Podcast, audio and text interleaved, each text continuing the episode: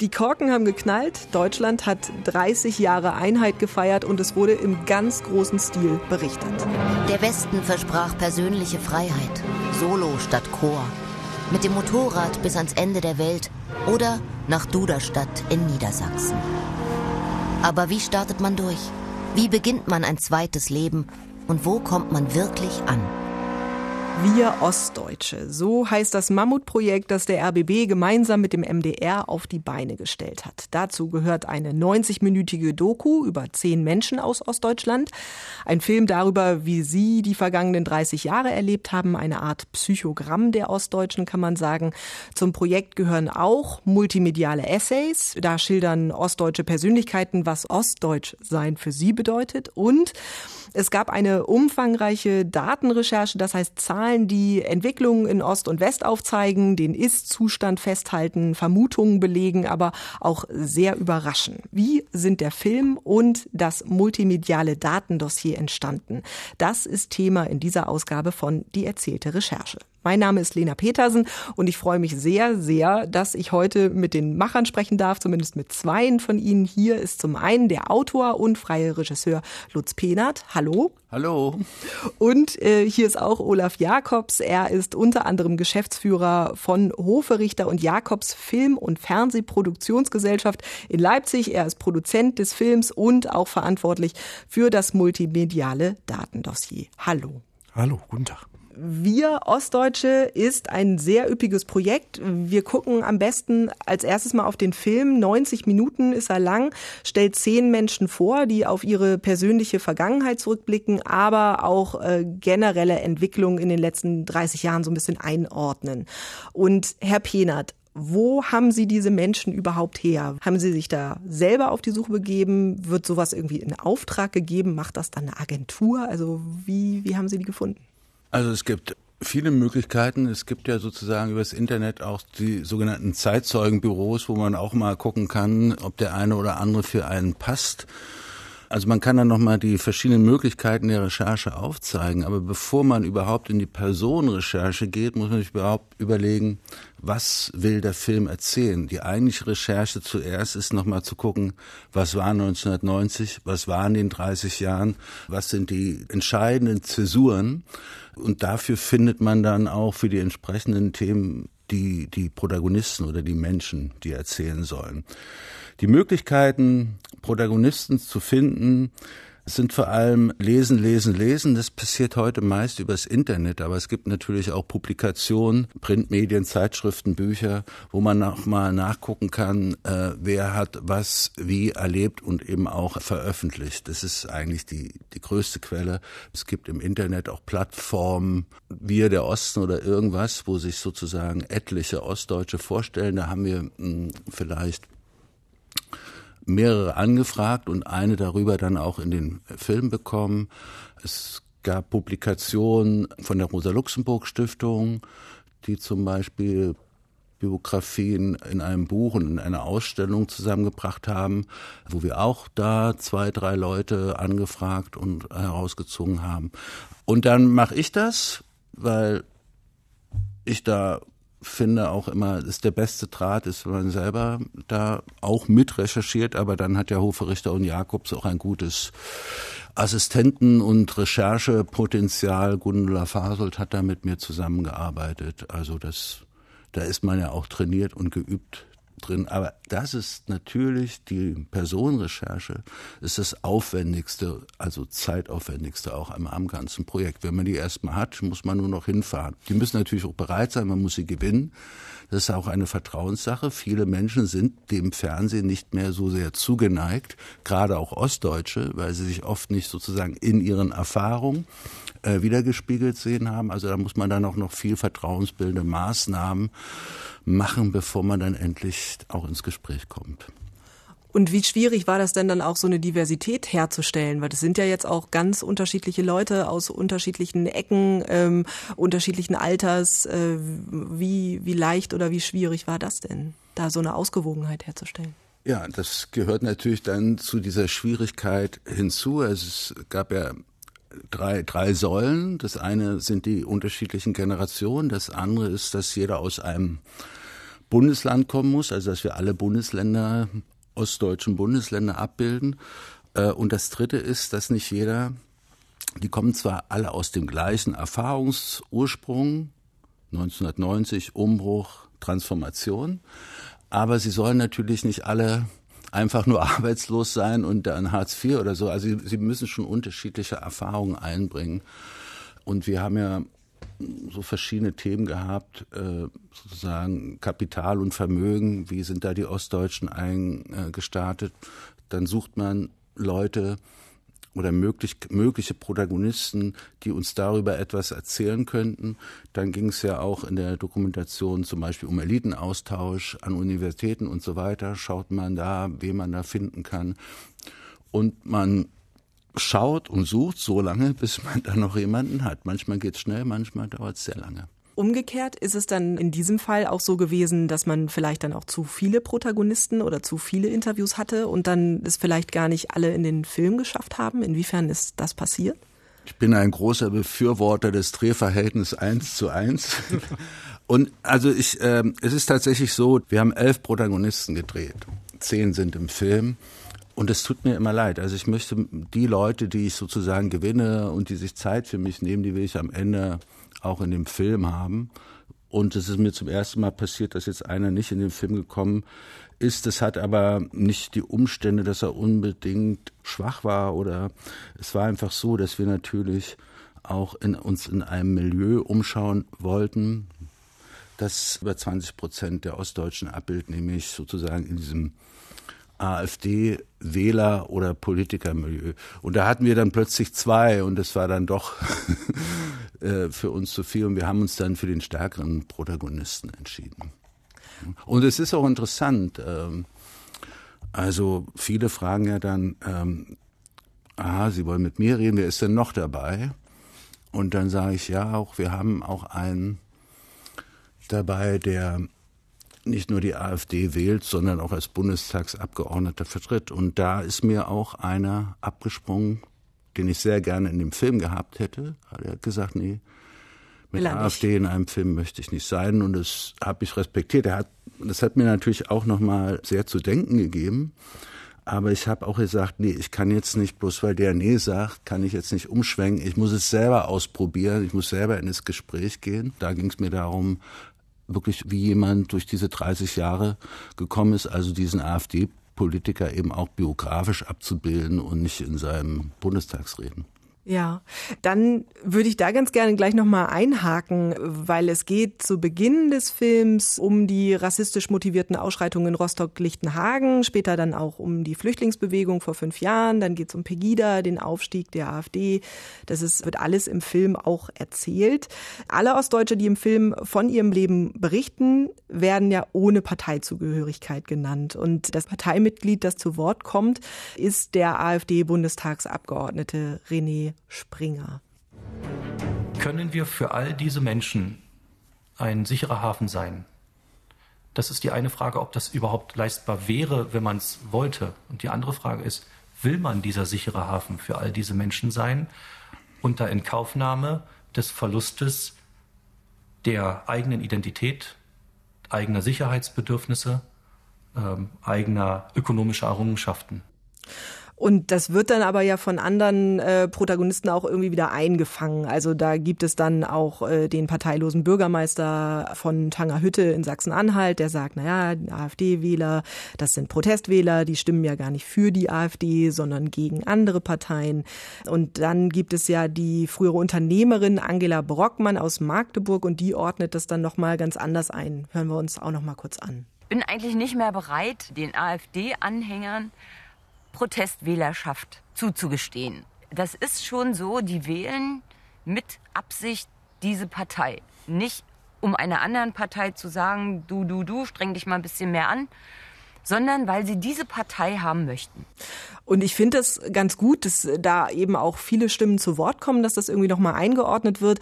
Aber Sie haben das selber schon angedeutet, vielleicht hätte man da auch einen Wähler nehmen können oder also wie, wie ist es auch zu dieser Entscheidung irgendwie gekommen? Also Kleine Korrektur, er ist nicht der Einzige. Es gibt noch äh, Ralf Mucher, der ist äh, SPD in Rostock. Der ist aber präsenter als Sozialarbeiter, also in seiner Funktion damals äh, Anfang Mitte der 90er. Also einmal ging es darum, ich wollte jetzt nicht so einen Wutbürger, so einen AfD-Wähler haben, ich fand es dann spannend, weil ich habe ja lange gesucht, wir haben lange diskutiert, wie gehen wir mit jemanden um oder, oder wie holen wir dieses, dieses Wählerpotenzial AfD in den Film, diese 20 Prozent, wie bilden wir die ab? Da habe ich am meisten gesucht. Also gibt es viele Kandidaten, habe ich auch da in Zeitschriften den und den und den und den geguckt und gesucht, aber niemand hat mich wirklich überzeugt. Und allein, dass jemand jetzt AfD-Wähler ist oder AfD-Politiker, macht ja noch keinen Sinn für den Film, weil ich will ja biografisch erzählen. Und dann bin ich irgendwann auf die Bundestagsseite, also Fraktion AfD gegangen, habe mir alle angeguckt und stieß da auf den René Springer und fand eben seine biografische Entwicklung absolut spannend. Und natürlich, was ich als, als Reaktion auf den Film erlebe, ist ja auch, dass es interessant ist, dass jemand, der aus Berlin-Marzahn über die SPD in Greifswald am Ende in die AfD geht und in den Bundestag landet. Das ist eine, einfach eine spannende Geschichte. Und der Film, den Ausschnitt, den Sie gerade gebracht haben, das ist ja auch der einzige Ton, der klar macht, wie er denkt, was so sein Denkpotenzial ist. Ja. Ansonsten redet er fast immer nur, wie er wurde, was er ist. Also man muss vorher irgendwie ein Konzept haben, man muss vorher schon vielleicht auch diese Geschichte im Kopf haben, wie will man das erzählen? Also wie ist, ist dann da auch so das Verhältnis, dass man sich da nicht so im Klein-Klein verliert, wenn jeder seine komplette Lebensgeschichte erzählt? Naja, in der, die Redakteure haben es mit mir schwer, weil es gibt kein Drehbuch oder Buch vorab, weil ich der Meinung bin, ein Film entsteht im Machen. Und natürlich weiß ich nicht, was Protagonisten mir in dem Gespräch, das wir führen, am Ende erzählen will. Klar sind aber, jeder, jede Biografie hat einen Kern. Und nach diesem Kern suchen wir auch die Protagonisten aus. Also Frau Heidrun Katzorke, die da an der Technischen Universität in Chemnitz gearbeitet hat, die haben wir ausgewählt, weil sie quasi diesen Austausch der Fachkräfte, der Professoren miterlebt hat. Und das war ihr Thema und das hat sie abgebildet. Aber in den 30 Jahren ist natürlich noch mehr passiert. Aber das war der Kern unseres Gesprächs. Und bei Helga Förster, die Drogistin in Hirschfelde, die hat eben versucht, ohne Eigenkapital mit Riesenkrediten da durchs Leben zu kommen und ist sozusagen auf diese Weise hat sie gekämpft, ist vielleicht auch gescheitert, aber es ist eine andere Geschichte. Eigentlich moderiere ich nur ihre Biografien oder das, was sie erzählen und versuche das sozusagen im Schnitt auf den Kern zu bringen. Natürlich gehen so eine Gespräche zwei bis drei Stunden. Sie haben ja auch vorher schon Filme äh, zur äh, DDR, zu Ostdeutschland, zur Einheit gemacht. Wie leicht oder wie schwierig ist es denn für Sie dann auch zu sagen, wir erzählen das jetzt nochmal neu? Na, neu erzählt man nur in anderen Formaten. Also ich hatte 2014, da ging es um äh, 25 Jahre Mauerfall, da haben wir ganz anders erzählt.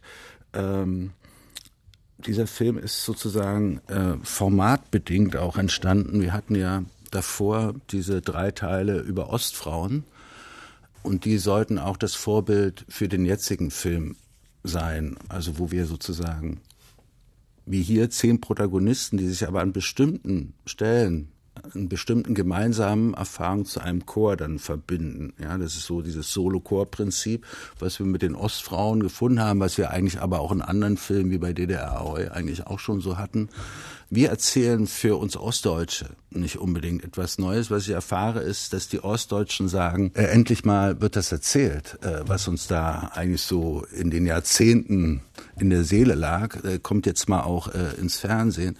Wir erzählen aber tatsächlich für ein westdeutsches Publikum zum ersten Mal wirklich neu. Die wissen das viele Sachen gar nicht, was da passiert ist. Und was ich so als Reaktion gelesen habe, abgesehen davon, dass Westdeutsche immer noch sagen, wir hätten allein den Solidarzuschlag gezahlt, ist dann auch schon so eine anerkennende Resonanz äh, dass die das mal so kompakt erfahren haben. Bei den Redakteuren oder bei uns war ja auch immer die Frage, äh, erzählen wir nur das Erwartbare oder das, was wir schon wissen? Und ich sage ja.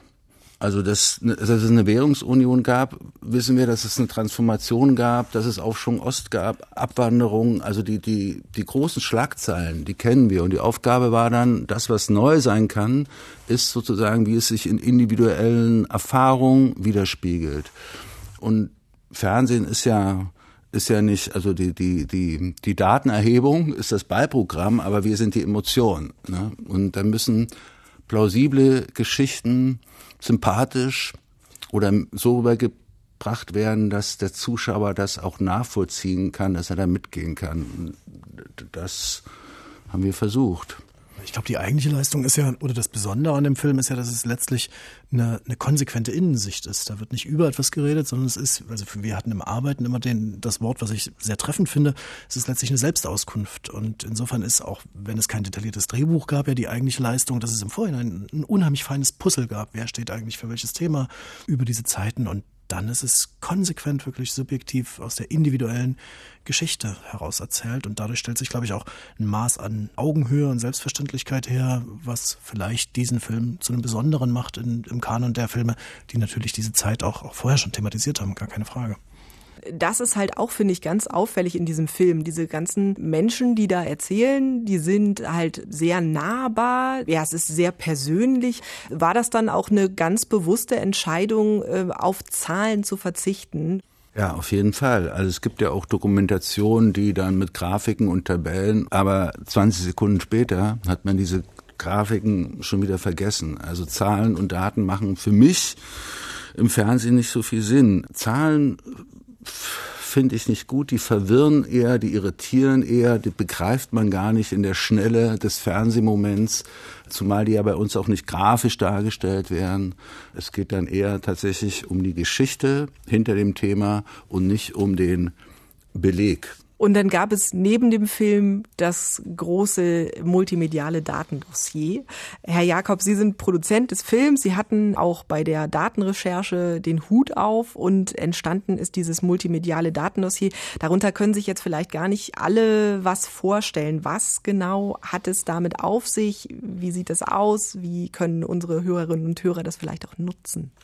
Also wenn man auf www.daserste.de nach Wir Ostdeutsche sucht, dann hat man erstens für noch ein Jahr lang den Film, über den wir gerade gesprochen haben, in der Mediathek zu sehen und hat daneben aber eben auch, wie ich finde, ein relativ feines Bild, wie eben auch die, die objektiven Entwicklungen über diese letzten 30 Jahre gegangen und, und verlaufen sind. Und das war für uns von Beginn an Teil eines Projekts, weil es uns ja einfach wirklich auch die Möglichkeit gibt, einfach auf dem jeweiligen Kanal, auf der jeweiligen Plattform genau das zu machen, was die entsprechende Plattform am besten kann. Natürlich macht es im Fernsehen unbedingt Sinn, einfach wirklich subjektive Geschichten zu erzählen, wirklich auch für eine Emotionalität da drin zu sorgen und eben genau diese, diese Erfahrungen in der Weise zu erzählen, wie Lutz Petert sie erzählt hat.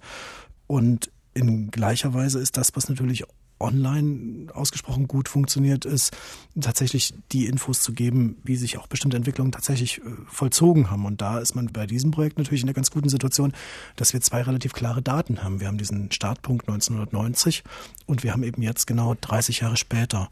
Und da versuchen wir einfach in verschiedenen Kategorien zu schauen, wie eben Entwicklungen dahinter sind, weil zum Teil das ja auch ganz interessante Abweichungen gibt zwischen dem, was Menschen heute fühlen, wie sich Dinge entwickelt hatten.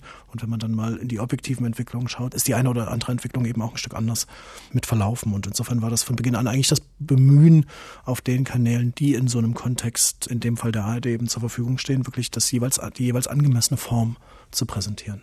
Da gibt's ganz viele verschiedene Kapitel, ganz viele äh, unterschiedliche mhm. Lebensbereiche, Familie und Kinder zum Beispiel. Da wird in Zahlen dargestellt, unter anderem, dass ostdeutsche Frauen früher Kinder bekommen und insgesamt weniger kinderlos sind als westdeutsche mhm. Frauen. Es geht um Konsum und Wohnen. Da wird dann dargelegt, dass Ostdeutsche nur zu einem Drittel Wohnungseigentümer sind, Westdeutsche dagegen zur Hälfte. Es geht um Bildung, es geht um Gesundheit und, und, und. Und äh, woher stammen nun all diese Daten, die Sie da zusammengesucht haben?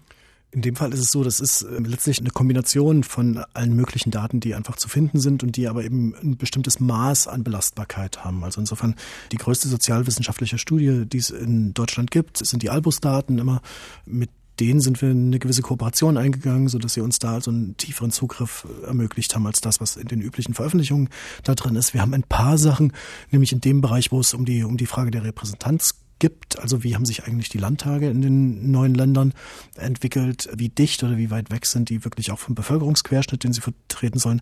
Das sind Dinge, die wir auch selbst erhoben haben. Wir haben aber eben wirklich auch alles andere, was es so an Untersuchungen, an Daten gibt. Natürlich ist auch ganz vieles einfach ganz, ganz profan aus den Daten des Statistischen Bundesamtes oder der Statistischen Landesämter entnommen und im Sinne wiederum der, der journalistischen Leistung darin ist ja das, was man damit tun muss, damit es eben über die Zahl hinaus auch möglichst auf dieser Weise eine, eine kleine Geschichte erzählt, ja in der Regel die Bezugssetzung, die man einfach treffen muss. Und diese Bezugssetzung findet in dem Fall einerseits statt durch diese zwei Daten, die wir haben und die Entwicklung, die dazu stattgefunden sind. Die Bezugssetzung findet aber eben auch dadurch statt, indem wir eben in der Regel schauen, wie sind parallel bestimmte Entwicklungen eben auch in den alten Ländern gelaufen. Und erst in der Kombination erzählen diese Daten was. Alleine ist so eine Zahl ehrlich gesagt nicht viel wert. Sie haben gerade auch gesagt, es wurden auch Sachen in Auftrag gegeben, beziehungsweise äh, selber hm. wurden Daten äh, erhoben. Wie genau ist das so vonstatten gegangen? Das ist einfach eine Fleißarbeit, ehrlich gesagt. Ähm, es gibt ja eine ganze Reihe Sachen, die kann man stellen, deren Auftrag es auch ist, für Öffentlichkeit zur Verfügung zu stellen. Natürlich auch, auch Fragen erfragen. Insofern haben wir einfach die, die Landtage in den neuen Ländern zum Beispiel angefragt. Es gibt aber natürlich gerade auch an solchen Einrichtungen eine ganze Menge öffentliche Quellen, die man einfach dann sorgfältig abarbeiten muss. Also das ist zunächst mal wirklich eine relativ große äh, Fleißarbeit. Insofern ist es, ist es eine völlig andere Form und am Ende auch eine völlig andere Art, etwas zu erzählen, als es in dem, in dem Film war, der so, so ein Kanon von wirklich ganz subjektiven Geschichten ist, die auch in der Kombination und in der Summe dann wieder insgesamt eine Geschichte erzählen. Insofern ist es aber auch hier so, dass zunächst eigentlich auch bei so einem Projekt das Entscheidende ist, was sind denn eigentlich die, die Dinge, die wir erzählen wollen? Was sind denn eigentlich die Bereiche, die eben auch wirklich gesellschaftsprägend sind? Mal, mal gucken, wo es uns hin recherchiert ist, gerade in so datenjournalistischen Formaten was ganz gefährliches, weil letztlich sind diese Datensätze unendlich und sie erzählen per se mal nicht richtig was, sondern wofür wir uns wirklich zunächst gefragt haben, ist, was sind eigentlich die interessanten und die relevanten gesellschaftlichen Bereiche? Und da ist es dann der nächste Vertiefungsschritt zu sagen, und was sind Dinge, die eben genau dafür dafür stehen, weil natürlich ist eine der Zahlen zum Beispiel, die mich mit am meisten beeindruckt hat, ist dass sich beispielsweise das Erbschaftssteueraufkommen in den neuen Ländern fast überhaupt nicht entwickelt hat. Wir sind dabei 200 Millionen Euro jetzt im Jahr 2019 bzw. 2020, wohingegen im Westen ist die Entwicklung der Erbschaftssteuer von 3 Milliarden 1990 auf heute 6,5 Milliarden gestiegen. Auch das ist natürlich erst in der Vertiefung etwas, wenn man dann nämlich sich hinterfragt, okay, wie viel Kapital ist denn zum Beispiel auch da, um ein Unternehmen zu gründen oder um vielleicht auch mal eine Durststrecke in einem Unternehmen äh, durchzuhalten, dann ist diese Zahl etwas, die das, das Erbschafts Steueraufkommen etwas, was eine Menge darüber sagt, über einfach auch die Möglichkeiten, bestimmte Sachen loszumachen, bestimmte Sachen zu starten. Also deshalb glaube ich, ist die, die eigentliche Leistung in diesen Datenwelten immer die Kombination von verschiedenen Dingen, damit daraus wiederum etwas entsteht. Ich äh, habe auch in diesem multimedialen Datendossier ganz schöne äh, Überraschungen erlebt, während ich das gelesen habe. Da ging es dann zum Beispiel auch um den Gender Pay Gap, äh, sprich äh, Frauen mhm. verdienen weniger als Männer. Im Osten ist dieser Pay Gap dann aber kleiner, ähm, als er im Westen ist. Und in Frankfurt oder gibt es sogar einen umgekehrten Gender Pay Gap. Da verdienen die Frauen tatsächlich mehr im Schnitt als die Männer. Da habe ich mich ein bisschen gefreut. Ähm, gab es auch Daten, die Sie irgendwie selber sehr überrascht haben? Na, das ist schon eine der, der überraschenden Zahlen. Ich finde aber schon auch, dass, dass eben genau die gerade besagte Zahl über die Erbschaftssteuer eine ganze Menge sagt. Was ich auch interessant finde, ist, dass es in den neuen Ländern heute ein größeres Gefühl der Unsicherheit gibt oder der Abstand, wo das Menschen Unsicherheit empfinden, größer geworden ist, auch zu den alten Ländern. Obwohl, wenn man sich die Entwicklung der Kriminalitätsraten anguckt, das eigentlich eine ganz drastische Entwicklung hat, dass Kriminalitätsraten seit 1990 unheimlich gesunken sind. Also insofern, glaube ich, sind immer die Punkte interessant, wo Dinge also objektiv sich anders entwickeln, als sie sich gefühlt entwickeln. Natürlich eine kuriose Zahl ist, dass die Chance in den neuen Ländern, wenn man zum Arzt geht, auf eine Ärztin zu treffen, um ein Vielfaches höher höher ist, als wenn man das in den alten Ländern täte.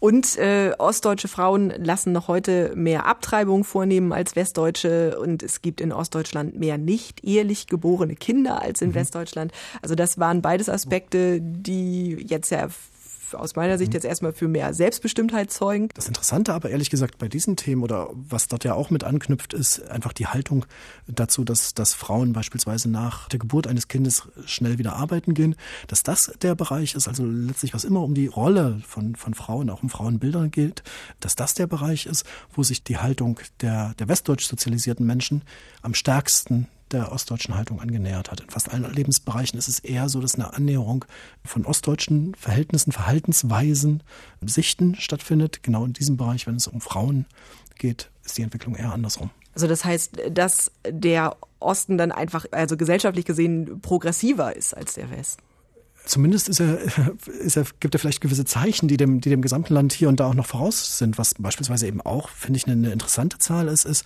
dass hätte man die Bundestagswahlen immer in Ost und West unterschieden, dann wäre nur zweimal die Bundesregierung möglich gewesen, die am Ende auch tatsächlich gewählt worden ist, also in den neuen Ländern. In der Regel ist aber genau der Effekt, den die neuen Länder abgebildet haben, dass sie eben auch diverse gewählt haben, dass das Parteienspektrum breiter ist. Ähm, in der Regel war das immer so ungefähr zwei Wahlperioden voraus dem, was dann das gesamte Land gewählt hat. Also insofern gibt es vielleicht auch wirklich Hinweise auf bestimmte Entwicklungen, die auch dem gesamten Land bevorstehen. Was ich mich auch noch gefragt habe, es gibt in dem Datendossier ja viele Deutschlandkarten und wie war das bei den Daten oder mit den Daten von Berlin? Weil Berlin ja in ganz vielerlei Hinsicht irgendwie einen Sonderstatus hat. Ein Beispiel sind ja dann meinetwegen Firmenzentralen in ganz Deutschland. Äh, in den ostdeutschen Ländern äh, gibt's dann eher wenige. In Berlin sieht das dann aber wieder ganz anders aus. Also äh, musste Berlin da oft irgendwie aus den Statistiken rausgerechnet werden oder äh, ist das immer eine Insel? Nee, Berlin ist ein Albtraum unter, unter dem Datenaspekt, ähm, eben weil, weil man im Grunde genommen Kategorie für Kategorie, Dimension für Dimension äh, es unterscheiden muss. Ähm, auch wo ist es überhaupt getrennt erhoben worden. Das muss man wirklich, insofern hat ähm, leider selbst so ein multimediales Datendossier dann am Ende eine ganze Menge Fußnoten, die, die es überwiegend wegen Berlin hat, weil genau das ähm, ja, eine große Schwierigkeit ist. Und äh, zum Teil sind die Unterschiede total massiv. Mhm. Das zeigt dieses Dossier. Der Lehrermangel ist in einigen ostdeutschen Bundesländern extrem hoch. Die Menschen in Ostdeutschland sind im Durchschnitt länger krankgeschrieben als äh, die Menschen in Westdeutschland. Ostdeutsche hinken wirtschaftlich hinter den Westdeutschen her. Gab es denn da auch Daten, bei denen es ähnliche Zahlen gab? Und wenn ja, worum ging's da? Also gab es Daten, wo man dachte, na ja, hm, äh, sieht man jetzt nicht viel von Ost und West? Ach naja, ich meine, generell gibt es natürlich da überall Annäherungs, Annäherungsprozesse. Also selbst wenn da bestimmte Kurven immer mal wieder auch einen Knick machen und sich auch Sachen mal wieder ein Stück mehr, mehr entfernen. Aber, aber grundsätzlich ist es natürlich zu sehen, dass in diesen 30 Jahren auch eine kontinuierliche Annäherung mit gibt. Und natürlich sind Sachen wie was weiß ich, die, die beispielsweise was mit Mobilität zu tun haben, die aber eben auch was mit so unmittelbaren Konsumausgaben, was, was gibt man für Lebensmittel aus und so weiter. Das, das sind natürlich Sachen, wo es keine ganz großen Unterschiede gibt oder die da nachhaltig zu sehen sind. Also letztlich kann man sagen, ist immer dort, wo in irgendeiner Art und Weise wirtschaftliche Daten mit eine Rolle spielen, von Einkommen bis äh, Vererben, ja, dass das letztlich die Bereiche sind, wo, wo es wirklich relativ weit mit auseinandergeht. Und das hat dann am Ende eben ganz viel mit der gerade angesprochenen, eben auch doch relativ unterschiedlichen Wirtschaftsstruktur nach wie vor zu tun. Und nun gibt es diese Daten, nun gibt es diesen Riesenfundus, von dem ja auch ganz viele Journalistinnen und Journalisten zehren können. Haben Sie da noch ein Auge drauf, wer diese Daten jetzt irgendwie weiter nutzt? Wir nehmen das wahr, indem wir wirklich auch jetzt in den letzten Tagen, nachdem der, der, der Film zu sehen war, relativ intensiv auch danach noch gefragt worden sind. Insofern nehmen wir wahr, dass das offensichtlich auch eine, eine Quelle ist, die auch mit weiter verwendet wird. Aber ehrlich gesagt ist das ja für uns auch ehrlich gesagt völlig egal, auf welcher Plattform wir etwas machen, ja, ja auch durchaus schön. Also wir freuen uns auch jedes Mal, wenn ein Film wiederholt wird, weil er damit nochmal neue Menschen erreicht. Und insofern ist es ja auch, auch durchaus mit einer Intention gewesen, hier auch das Wissen zur Verfügung zu stellen. Und wenn das weiter im Kontext verwendet wird, ist das, glaube ich, auch im, im allerbesten Sinne, öffentlich-rechtlichen Sinne. Sind diese Daten denn dann jetzt in irgendeiner Form auch Ausgangspunkt Ihrer weiteren Arbeit, dass Sie das Gefühl haben, äh, da äh, zeichnet sich irgendwie so ein großer Unterschied ab oder da muss man noch mal genauer hingucken? Ähm, ist das so?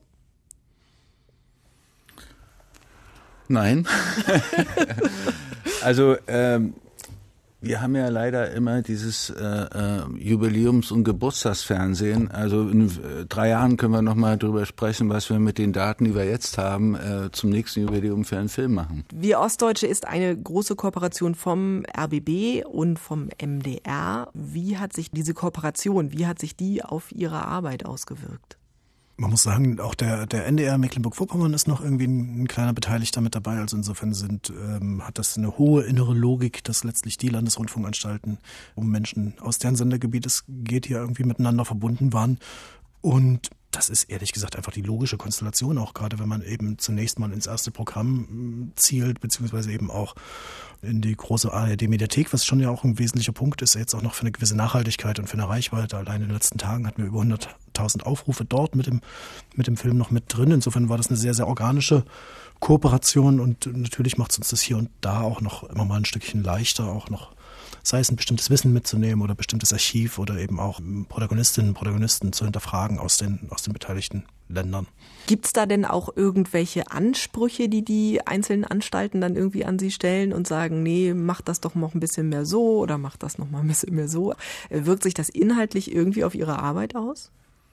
Ja und nein. Man darf sich Redaktion oder Redakteure nicht wie beim Tatort als Zensoren oder Richtigsteller oder ich will das so haben vorstellen. Ich finde es schon echt eine, eine gemeinsame Anstrengung und eine Kooperation. Und mit den beiden Redakteuren habe ich ja auch schon öfter zusammengearbeitet. Da gibt es auch sozusagen auch eine Art von Vertrauen. Und das ist auch wichtig, dass man diese Redakteure hat, weil man man will ja nicht der allein Wissende und Rechthabende sein und da ein Korrektiv zu haben, ist äh, sehr gut und wichtig. Und das nutze ich auch. Also wir sind ja da immer, auch in mehreren Etappen haben wir geguckt, was ist der Stand, was wollen wir erzählen, finden wir das gut. So ähm, macht Sinn. Und hätte dieses Projekt denn Ihrer Meinung nach mit meinetwegen WDR und RBB genauso umgesetzt werden können? Oder wäre das einfach nicht gegangen? Braucht es irgendwie diese Innenansicht? Da, da, da darf ich persönlich werden. Da, äh, da habe ich große Zweifel, weil ich habe mal ähm, fürs ZDF gearbeitet. Äh, ZDF Info über die Geschichte der Pioniere in der DDR und äh, es war eine Hamburger Produktionsfirma. Also ich war sozusagen alleinstehend dem ganzen westlichen Personal ausgeliefert. Und da bin ich teilweise so, so mit Klischees, also so die aus dem Kalten Krieg noch stammen, konfrontiert worden. Also es war für mich sehr schwer, dort zu arbeiten. Insofern, das ist ja auch, wenn ich zu den Leuten gehe, ist die erste Frage, oder sie wissen es dann meist auch schon, kommen sie aus dem Osten oder aus dem Westen? Wenn du aus dem Osten bist, dann weißt du zumindest, wovon sie sprechen. Das gibt ihnen schon mal ein Gefühl der Sicherheit und des Vertrauens. Was nicht heißt, dass kein Westdeutscher vorbeikommen kann. Bitte gerne. Also ich mache auch gerne Filme über Westdeutsche.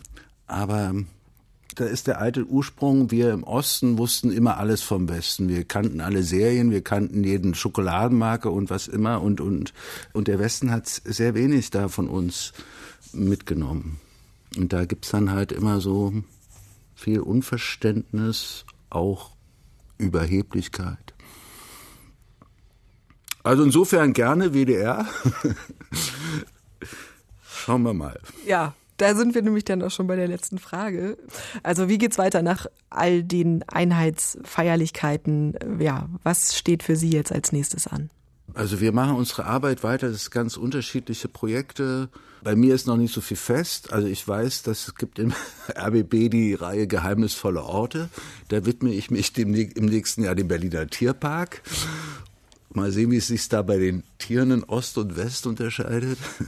Aber vieles hat mit Geschichte zu tun. Ich würde mir aber wenn man nochmal so einen Film macht in fünf Jahren oder so, dann wirklich mal, also nicht nur die Selbstauskunft der Ostdeutschen, sondern wirklich mal in die Gegenwart schauen, wie Ost und West heute miteinander leben. Also ich würde gerne mal einen sehr gegenwärtigen Film machen, der nicht immer nur erzählt, was war, sondern wirklich mal sagt, was ist und da viel genauer hinschaut. Und Herr Jakobs, produzieren Sie den dann Sag ja. ich glaube, ich glaube, das ist das, was, was Lutz Behnert gerade beschreibt, absolut auch ein Zeichen der Zeit ist. Das, das bemerken wir, glaube ich, auch in der, wenn wir, wenn wir schauen, was, was auch von, von Menschen wie, wie wahrgenommen wird und, und konsumiert wird letztlich. Ich glaube auch, dass wir spezifisch ostdeutsche Geschichten immer mehr auch in Anführungszeichen benutzen werden, um einfach Gegenwart zu verstehen. Also insofern glaube ich schon, dass das der logische Entwicklungsschritt ist, also auch Filme letztlich über diese Eigenheiten noch viel gegenwärtiger zu erzählen.